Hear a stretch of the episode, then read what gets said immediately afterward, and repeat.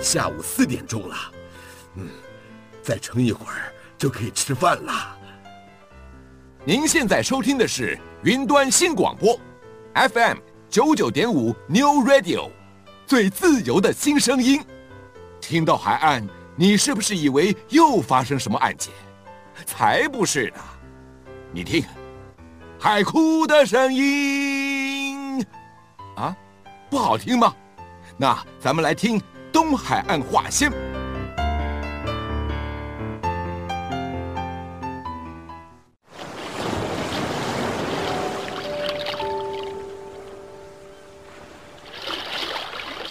东海岸话先。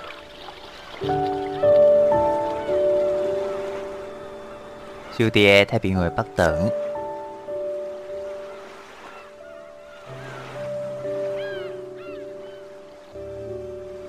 邀请恁同齐拍开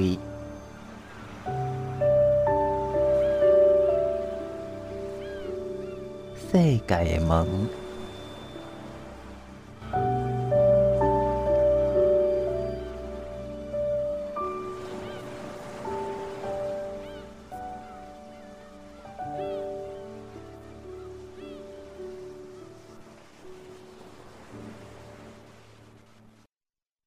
云端新广播电台 New Radio FM 九九点五，我是 Tiff。大家有发现吗？最近天气开始变冷了。但是呢，其实我们平常吃冬令进补的时候呢，往往吃了太多的补物，让自己的身体过于燥热。有没有比较温补的方式呢？在今天节目当中呢，我要邀请我的好朋友，同时也是呢非常照顾我的幸福厨娘乃琪来跟大家分享我们温补的方式。那么，首先请乃琪跟所有听众朋友先打声招呼。哎，各位听众，大家好，我是乃琪，呃，Tiff 你好，是奶琪，其实也是在我们台东卓源农场的哦，这个行政主厨，所以呢，他主要是负责在我们的这个农场里呢，为大家烹调食物。那最近呢，我听说奶琪有一个非常拿手拿手菜，这个也是 他一直在推荐给我的，希望我赶快。过去品尝一下，来鉴赏一下这个拿手菜是什么呢？哦、呃，最近因为天气冷，那其实冬天吃太多燥热的补，其实比较会上火。嗯、那一有一句话讲说，呃，冬吃萝卜，夏吃姜。欸、那冬天为什么吃萝卜呢？因为太我们补的东西太燥热了，所以会要靠萝卜来降火一下。那所以我有想到说，哦、呃，我们可以用。四神鸡，嗯，四神鸡汤来做一个温补的动作。哎、欸，其实四物跟四神完全不一样耶。你到底是四物还是四神呢？哦，我是四神，抱歉讲错了。因为四物啦其实刚刚分头给吼，而四四物是比较温补，欸、但是四神呢，其实是在呃，它的使用它的使用过程其实很不一样哦。因为素不辣是对于女性经期调理很有帮助，就像我们说的玫瑰四物饮。但是四神呢，似乎对于男性或女性其实都很有帮助。哦、呃，对，尤其是它里面的一些成分啊，其实还算蛮润肺的，嗯，然后又可以排湿气，所以呃，我觉得对于呃冬天来讲要温补，就是比较。啊，小小的补一下，那但是你又不想补的太过火的话，其实四神鸡汤倒是还蛮适合的。我觉得以中医来讲，以中医来讲，它就有五行嘛，有金木水火土，再、嗯、一些包瓜，嗯、就是青龙嘛，嗯、然后再来就是呃朱雀白虎玄武。那在黑色的部分就是北方的玄武，所以是补心心水，因为金木水火土嘛，这些欧些的是水。那白色的部分呢，嗯、就是咱都要讲的补气的部分，五脏六腑，嗯、这个其实大家都可以去查一下，这是我们呃这个中医当中的一个原则。那如果是红色的话，是补心，心脏的心，嗯、那就是呃南朱雀，就是红色的食材。那再来黄色的食材呢，就是补土，就是补我们的胃。是在白色的呃这四物汤当中呢，其实蛮有趣的。它 刚好所有的食材都是白色的。我简单跟大家分享一下啊，四神汤它就是茯苓、淮山、莲子、芡实。那如果没有芡实的话，就是会用薏仁来替代。那刚好它都是白色的，所以在我们的营养学上，它就是属于低 GI，就是不会快速释放糖类的这一些淀粉物质。那如果是以白色的成分来讲，它就是刚好是补肺。波兰内这个一波的部分，也是。其实这个四神鸡汤呢，也是我第一次煮。那因为呃，原本我是想要拿来炖猪脚的。那因为这是我第一次煮，所以我是带抱着那呃尝试看看的心情，然后来煮这这一锅汤。结果意外的让我觉得，哇，天哪，好美味啊！所以就爱上了这一道菜。哎、欸，其实我觉得 四神过去我们的印象就是猪蹄等、猪蹄兜。对，是它就是跟内脏。其实四神可能在呃，或许外面我们喝到的四神汤大概是这样的形态，是因为呃，其实它也有成本的考量，或者是一些呃食材取得的问题。那如果说您，当然您要把那这个四神汤做得更精致化，更更 level 更提高一点的话，您的食材可以就是用比较好一点的食材，因为毕竟我们自己吃的可以吃好一点。那其实每一种食材它的风味都不同，所以就看您怎么去烹烹调这个这个汤品。对于我来讲，因为我不太喜欢处理低豆、低豆，因为它要洗很久，所以我都会用嫩骨啦，诶，脆骨的白骨，是就比那骨的部分。嗯哼，去煮这个四神汤，那它是达成一定的风味。但是我好奇的是，你怎么会想要用鸡肉呢？因为其实鸡肉的肉本身油脂比较少，我们都很担心说猪骨是不是会软？哎，夹起来不像你一样好夹。炖久了，当然也也卡也卡糊，也吧也卡糊。但是这这得要看你买的鸡肉的品质如何。就是我那个鸡肉是不是？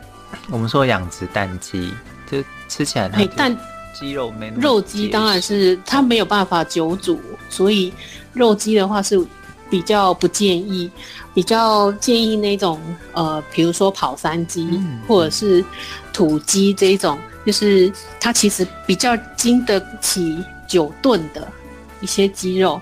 当然要看您吃鸡肉它的。软硬程度，有一些有一些朋友他是比较喜欢吃比较 Q 弹一点的，嗯，所以这个跟你鸡肉下去炖煮的时间其实也是有关系，然后跟鸡肉的品种也是有关系。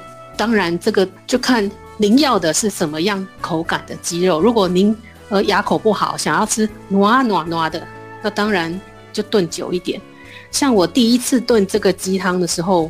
呃，我是用土鸡下去炖了，我炖了两个小时。嗯嗯，其实炖了两个小时的程度，已经是骨肉都可以分离了。但是它那个相对的，它的这个汤的那个甜度跟鲜度，哦，那个就是我想要的。所以呃，就看嘿，是因为但普通的能是能给啊，就是糊糊叉叉，就算煮好了，那个鲜度够，那个肉也不好吃。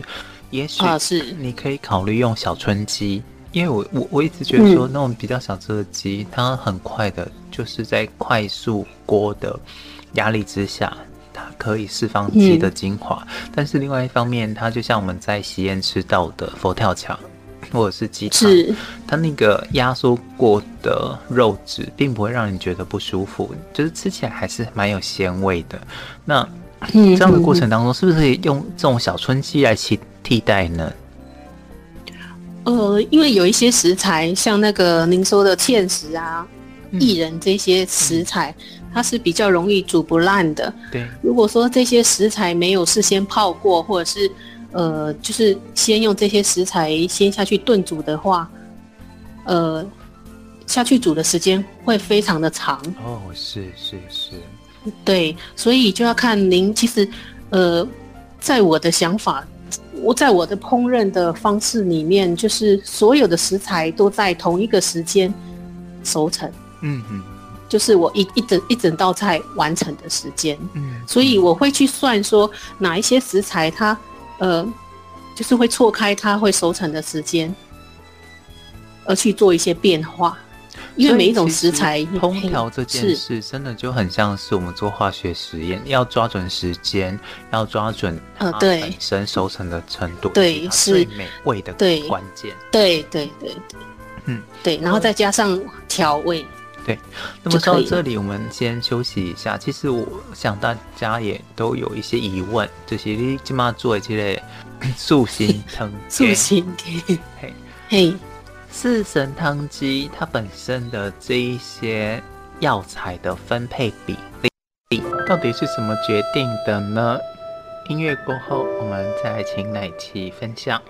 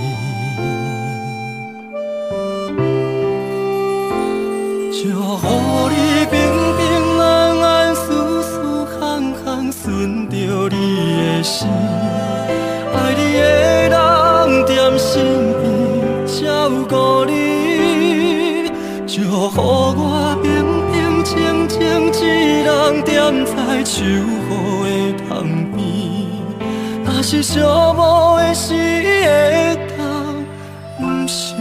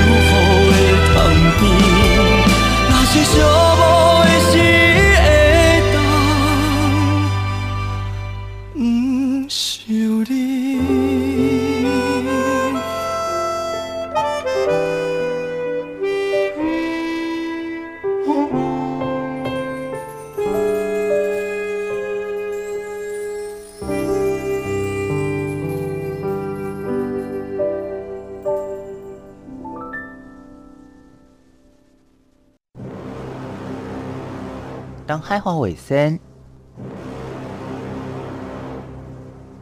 小弟太平洋北等，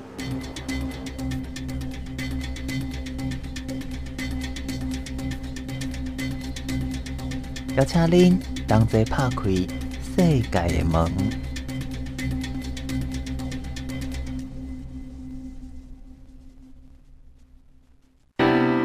七啊，你是走去叨位啊？电话不接，传代不回。敢讲，咱两人的感情都要安尼准拄线吗？山盟海誓，原来是笑话，所以才遐尼呀假。热恋的人，每句拢讲甲惊天动地。海誓山盟，如何来证明？这是真爱的约定，有心的人，敢有相有情景反省？你的爱已经是一月的冰，偏偏我爱你犹原是遐尼坚定。当初美丽的酒泉，是放假是草大，是一支刺插入心肝。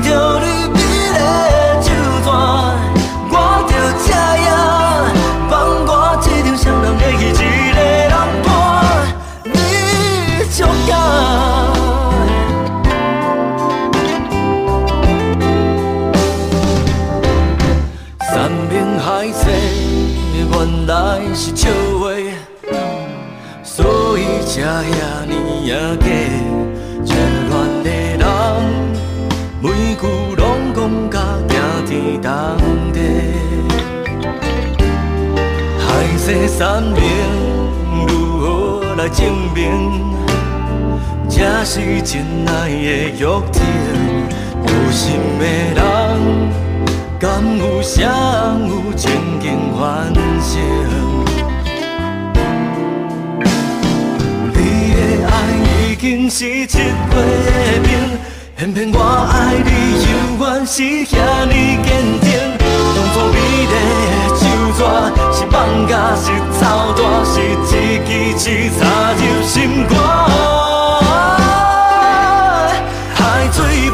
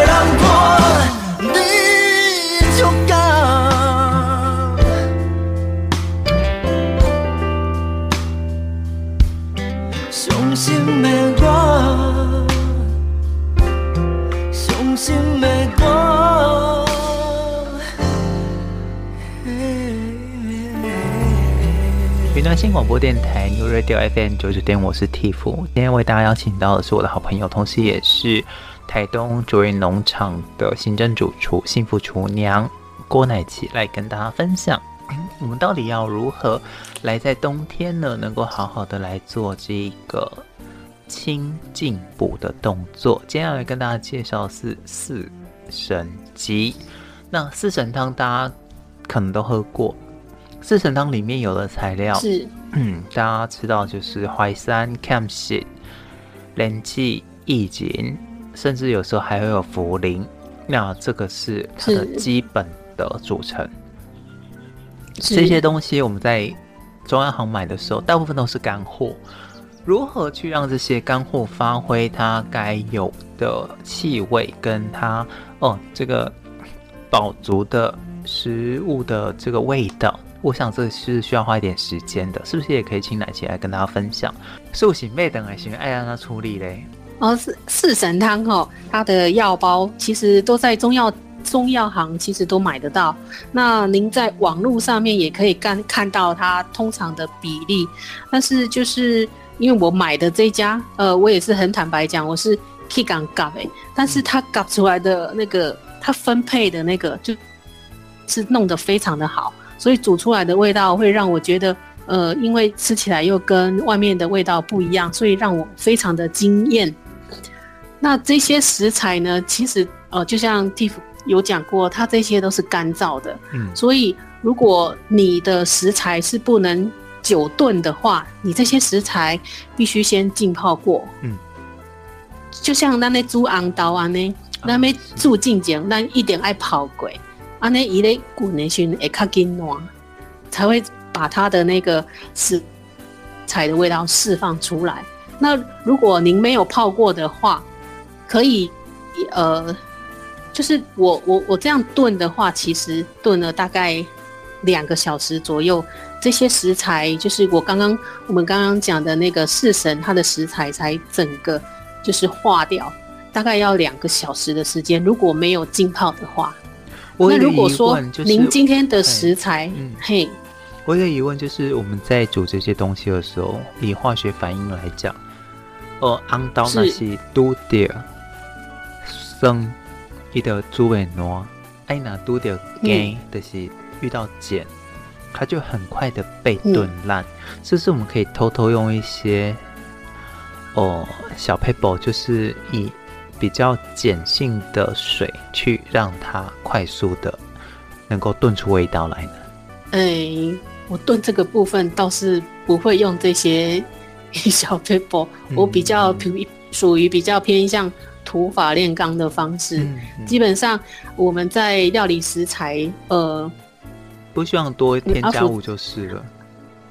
哎、欸。对，我就是会比较用一些比较传统的方式去烹饪这个东西。嗯，其实它它都会在你呃在成品的反就是反映出你的成品的味道的时候，你就会会有所感觉。嗯嗯嗯嗯，快速炖烂，像像我们说的，就是透过这些小撇步，味道绝对不一样，就是了。呃，对，所以有很多东西，像呃，我们其实有一个还蛮呃，我们的餐点，其实我们的餐点里面有一个非常重要的主主菜，嗯、叫做东坡肉。哦，那外面在烹饪的时候，它一定会用快锅把它炖烂。嗯，但是是我们的不一样，其实我的东坡肉都炖煮了四五个小时。哇哦！所以我一旦上菜的时候。所有的客人都是称赞的状态。我的意思是，四五个小时炖煮的东坡肉跟用快锅炖煮出来的东坡肉，它口感还有它味道差在哪里？因为你，因为其实这是一个呃，厨师对这个食食物的用心呐、啊。嗯嗯，其实它也也算是一个呃，有没有用心，其实要看吃的人。他感受的程度到多少？了解。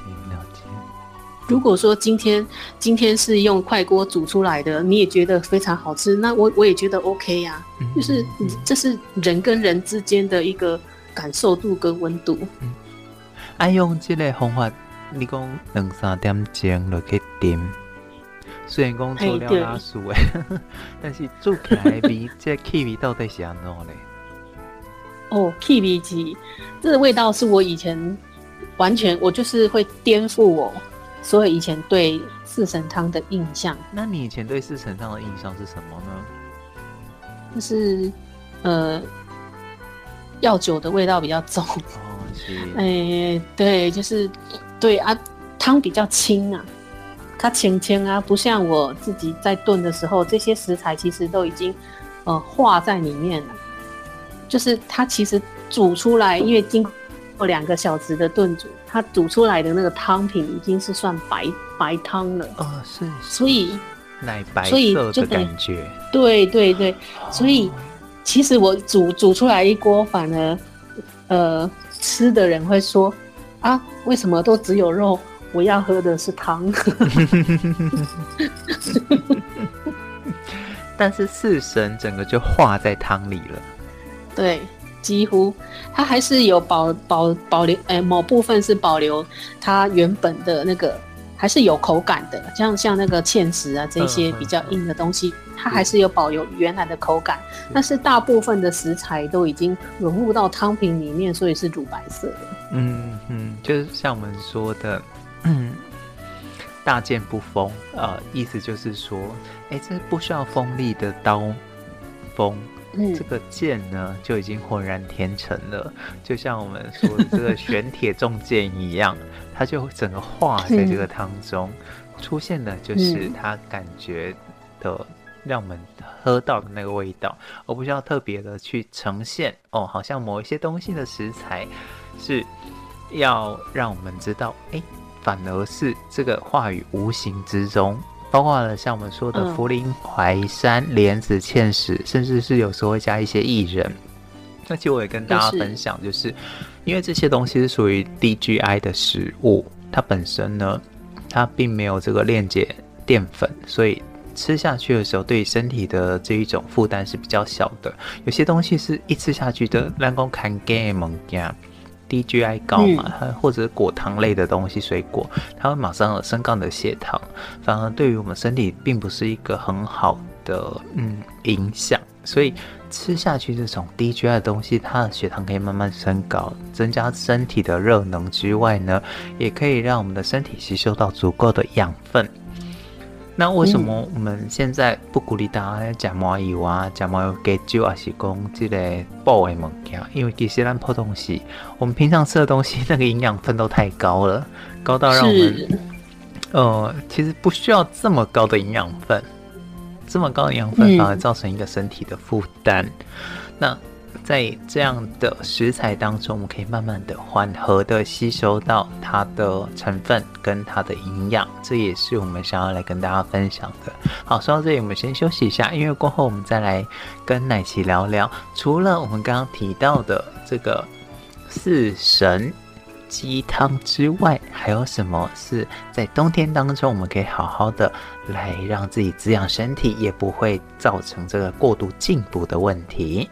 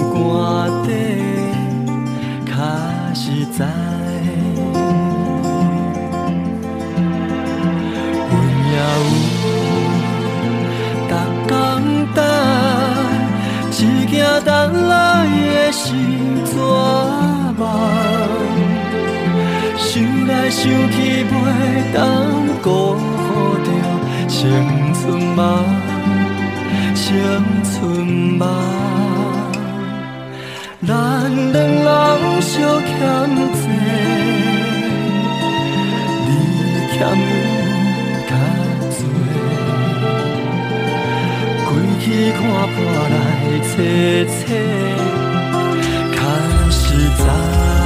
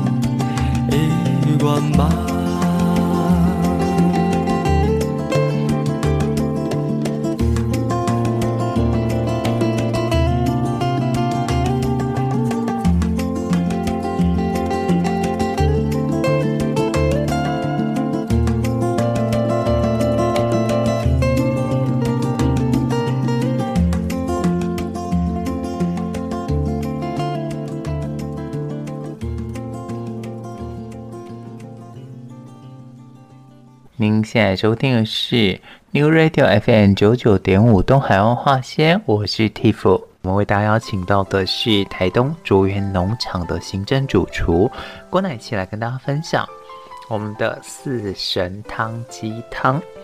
当然，我想呢，这一个鸡汤对于大家来讲也是可以尝试的。那主要的关键呢，我是不是可以请乃琪先跟大家总结一下这个鸡汤？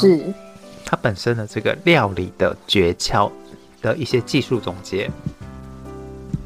技术总结就是，呃，我们在煮这个鸡汤的时候，呃，它其实这个鸡汤它适合，我觉得蛮适合久煮的。嗯、那所以还是要看你煮的鸡肉喽。哎，你你煮的食材，如果今天煮的是猪脚，那相对的，它这些食材可以跟着猪脚一起。炖煮两个小时以上，它的味道会更好。就是，然后它的食材也刚好熟成。可是我很怕煮到都变胶质了。这是这是一定的。但是因为以以猪脚来讲，它必须要经过这么长时间的熬煮，除非说您有用快锅先把它煮到稍微有点软烂，然后再放下去一起炖煮。那只是说我刚刚先前也有讲过，任何食材您都要算准，就是煮好熟成的时间，就是软烂程度是你要的，这样才有办法那锅汤就完成。所以呃，听众朋友还是要。依照你你的食材去做不同的应变跟处理，就像我呃先前我们也讲了，如果这些您炖煮的食材是不用花太多时间的，那您可能要先把您那些食材前一天先浸泡过，浸泡过，隔天先用呃水然后下去先炖煮，等于是说把你的汤底先炖煮起来。那你的食材再下去，我自己觉得啦，不管你洗杯讲菜是。洗浓浓啊，但其实都是取决于你对于这个食材的掌握程度。对，那我们刚刚讲了四神这个东西，它本来就是干货，是。在烹煮之前尽量让它是保持哦，就是泡到一定的程度，让它保持是哦比较新鲜的状态，不然你要花很多的时间才能够逼出来味道，哦、让它恢复。如果你不想要吃这么多肉，想要吃比较多胶原蛋白，那么也想要吃比较少油脂的肉的话，你可以选择猪尾巴，它也是另外一个选择。哦，对，嗯，对，我我觉得大家都可以去尝试看看啊。但今天呢，除了奶奇跟大家分享这个四神是鸡肉之外，嗯，你有没有想过，如果我们的四神鸡加猪肉一起煮，它会什么样的感觉啊？哦，其实我喝这个汤以后，我觉得它，呃，它的感觉是温润的，嗯，非常的温润，然后，嗯，是非常的舒服的，嗯，所以其实我煮了一次以后，我就蛮爱上这个汤的，嗯，想说这个汤除了呃食材是鸡肉以外，会想要去做其他变化，看它出来，呃，煮出来它的味道，呃。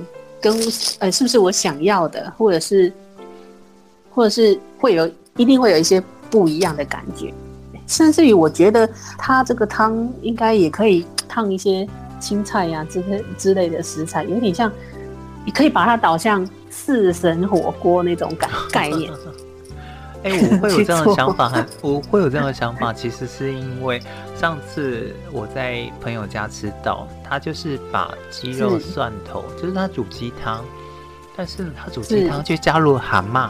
哎、欸，我不知道你有没有吃过这种口味啊？对对对，有有有，这个是增加它的鲜度。对，但是其实我在过去的时候，我都没有吃过这种口味。后来我发现，哎、欸，这样的口味很特别。嗯，不管是加入蒜头，或者是加入蔬菜，它都非常的合，我就是我们说的海陆大餐的感觉。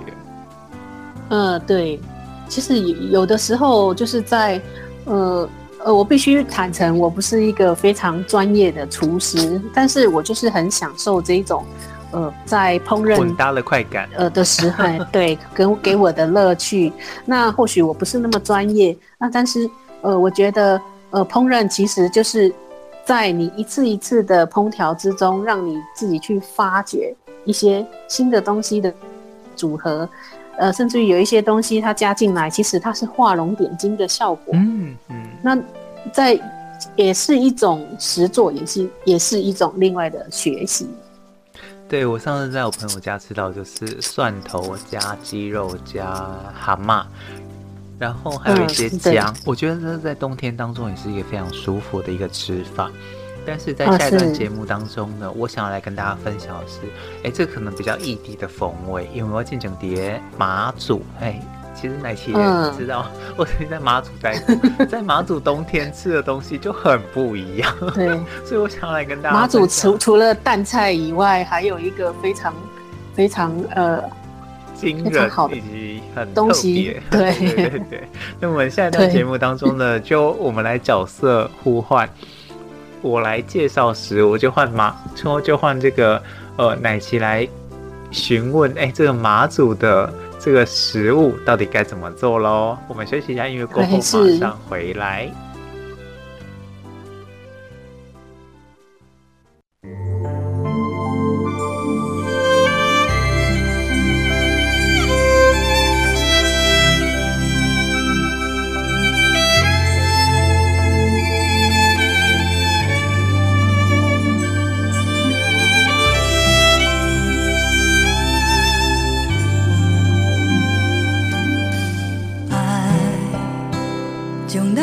做伙，才会挂念，藏在心底。一路行来，确实无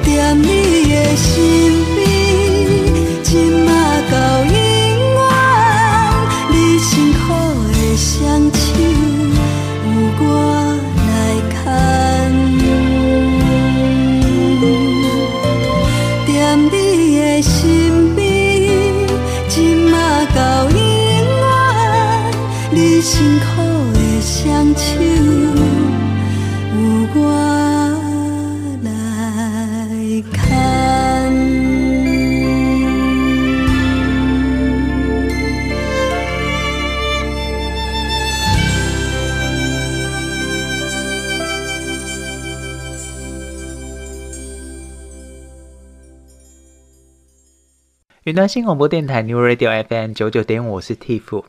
今天为大家邀请到的是台东的卓源牧场。那为大家邀请到的是卓源的行政主厨郭乃萁来跟大家分享。那乃萁已经跟大家分享了好多这个精彩的食谱。接下来呢，就我要跟乃萁来攻守互换。我想来跟大家介绍我在马祖当中吃到一些比较特殊的食材。我今天想要跟大家介绍的就是这个老酒面线。老酒面线其实，呃，我之前没有接触过，因为其实我不太喝酒。嗯。那有一次阿福来，突然间买了呃老酒，就跑过来找我。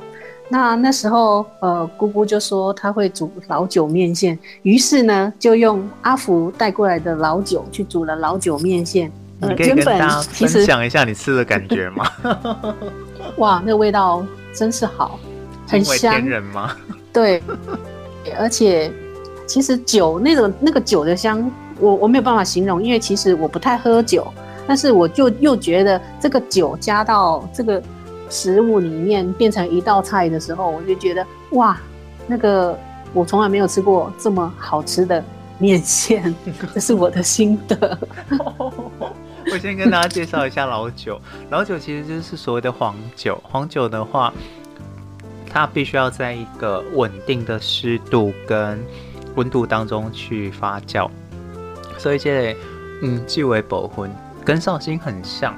那刚好马祖我们都知道它有所谓的坑道，那这个坑道当中它就是恒温恒湿，所以在马祖的八八坑道当中呢，大家会去参观，你会发现哦，旁边好多的酒坛，这个里面的酒真的就是我们喝到的马祖老酒。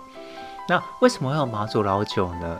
因为在马祖，我可我我想大家可能不知道的是，说我们在捕鱼，其实也所有的它的季节，在冬天的时候才是捕鱼最好的季节。为什么？对，这个季节鱼最肥美，包括黄鱼呀、啊，那、嗯、么还有我们说的这一些回流性鱼类。可是呢，你有没有想过，在这么寒冷的天气出去捕鱼，哇！我们身上需要承受多少的寒气？这时候呢，在家里的婆婆妈妈就会特别酿制黄酒，然后煮老酒面线来犒慰这一些在外面捕鱼的辛苦的男人，让他们回到家可以吃一个温暖的大餐。那黄酒还有另外什么功能呢？你知道黄酒在马祖还有另外一个吃法，除了黄呃这个我们说老酒面线之外，它还有另外一种非常特别的吃法。哦，不知道哎，就是我们要切姜片，切完姜片之后，再把黄酒温热，把这姜片放下去，变成了姜片黄酒。哦哦，是它除了可以防风湿之外，也让我们的这一些辛苦的渔民们可以让身体快速暖和。所以黄酒已经是家家户户当中必备的一个哦，我们只能说像养命酒一样的药品。是我我一直以为，呃，马祖的人民他们喝的都是以高粱为主。所以对这个老酒我就比较不认识一点。其实你说的高粱，我我们再回去思考一下，马祖的土地相当贫瘠，它土地的面积很少，是，所以它能够种出高粱的比例相当低。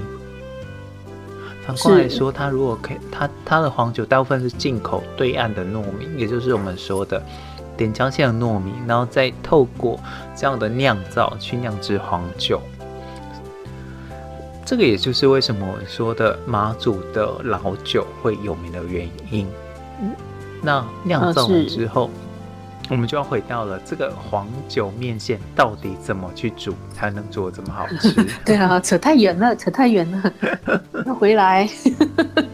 嗯，我曾经有一次去参观过，哦，煮煮黄酒的家。家里面，他们其实都有自己酿造，而且自己酿造大部分都会加加糖，所以每一家的比例是不一样的，就是跟我们在、嗯、呃马祖酒厂买的酒味道绝对不一样，有的是比较甜，有的比较酸。那、嗯、这主要还是在于每一家的酒曲，他们自己保存的状况的是不一样的状况。嗯，就有一点像每一家、每一家都的私房菜。都不一样的味道，对，就是每一家私房菜都不一样味道。然后煮的时候呢，第一个我们要先把这个姜片爆香。那爆香的时候，还是很多是使用我们这个麻油。然后在麻油爆香姜的时候，同时他们也会煮这个蛋。嗯，把蛋煮下去的时候，对，煎蛋的时候一定要加上黄酒，把黄酒煮得恰恰。胖胖，然后够，嗯，记得，嗯，我们说的黄酒的味道的时候，再把它捞起来。然后呢，嗯、一锅开水，把我们面线加下去的时候，再把这个蛋铺在我们的老酒面线上，最后起锅的时候再加上我们的几勺老酒，它不仅保持了黄酒的香，更同时呢也保存了我们这个蛋的香，还有面线的香。这样的黄酒面线，不管在冬天吃，甚至是在哦我们说的这位来胡林郎来吃，都是非常棒的。嗯。嗯，阿福，请问那如果煮这样老酒面线的话，姜加麻油不是会比较燥热吗？在这个部分，我想要回应大家的是，妈祖平均的气温在冬天的时候是八度，尤其在过年的时候，甚至会低到两度。那 这也就是为什么我们说的，它不像台湾一样加麻油，还是讲加。我们说的哦，这个老酒会过于燥热的问题，还有一个很重要的关键是，嗯、台湾物产丰饶，所以我们才会一直告诉大家说，台湾真的吃的太好，好到嗯，我们其实过年真的不需要去过所谓的进补，但是是为什么今天在马祖要吃到这么补的东西？你今天想想看，你今天冒着。零下八度，零下两度，哦，呃，不，应该说八度跟两度的气温出去捕鱼，嗯，在回来的时候，那我身体的室温跟我们说的热量的失去，在这个时候，嗯、一碗热腾腾的老酒面线，不仅是满足你的心，满足你的胃，甚至是还有治病的功能。那这也是为什么我们会在马祖的时候吃到这样一碗的。老酒面线会感到这么满足，嗯，所以其实，在马祖是非常寒冷的。这样一碗老酒面线，对马祖的人民来说，它其实是呃已经算温补了，可以这样说吗？是的，没有错，因为实在是太冷了。是的，没有错。我觉得很多人没有到马祖去经过冬天，很难想象那一个过程。又又尤其，因为我们台东有东北季风，可能、嗯、呃，我们台台台东市民，呃，台东县民都可以感觉得到，东北季风是很强的。如果今天又是寒流来，然后又吹着东北季风的话，那真的是寒风刺骨。那以以以这样子的状态去想象马祖的那边的居民他们生活，那一定是比我们在台东这边还要冷的。对啊，就像现在奶琪这碗老酒面前，对，就像现在奶奇住的地方，其实也就是在台东，尤其你又住在山谷的低地，如果是东北季风来的时候，那种寒冷刺骨的感觉，我想一碗老酒面线，真的是你在寒冬当中的一一盏明灯啊。